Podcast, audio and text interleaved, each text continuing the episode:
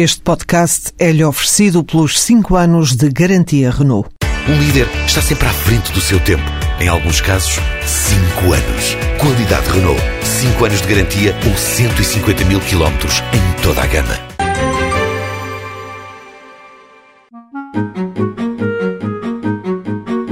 Apesar do momento delicado da economia, os números têm-se mantido estáveis. Por ano nascem cerca de 3 mil empresas criadas por pessoas que estavam no desemprego.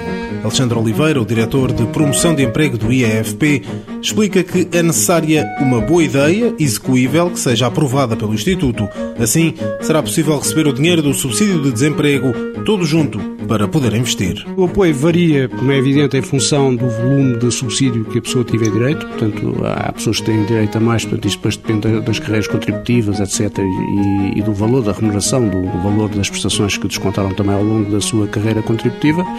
Isso é, é determinado pela Segurança Social. Nós, em média, temos um valor à volta dos 6 mil euros, portanto, de subsídio de desemprego que é antecipado e pago para se criar o próprio emprego. Caso o projeto necessite de um investimento maior que o valor que o desempregado pode receber, a ideia não tem de ficar pelo caminho. Pelo contrário, o IFP disponibiliza outro apoio. Nós temos duas linhas de crédito que é a Investe Mais e a Microinvest, que são linhas de crédito que têm, digamos, juros bonificados e que usufruem dos benefícios de serem um, da garantia mútua, portanto é crédito que é garantido pelo ser de garantia mútua, e há muitos projetos CPS que com maior envergadura, lá está os tais em que o próprio, só a antecipação de subsídio não era suficiente para se financiar adequadamente o projeto, recorrem então a estas linhas de crédito. Para se poder candidatar ao programa Criação do Próprio Emprego, precisa estar inscrito num centro de emprego e beneficiar do subsídio de desemprego. A iniciativa tem de se manter por três anos, pelo menos.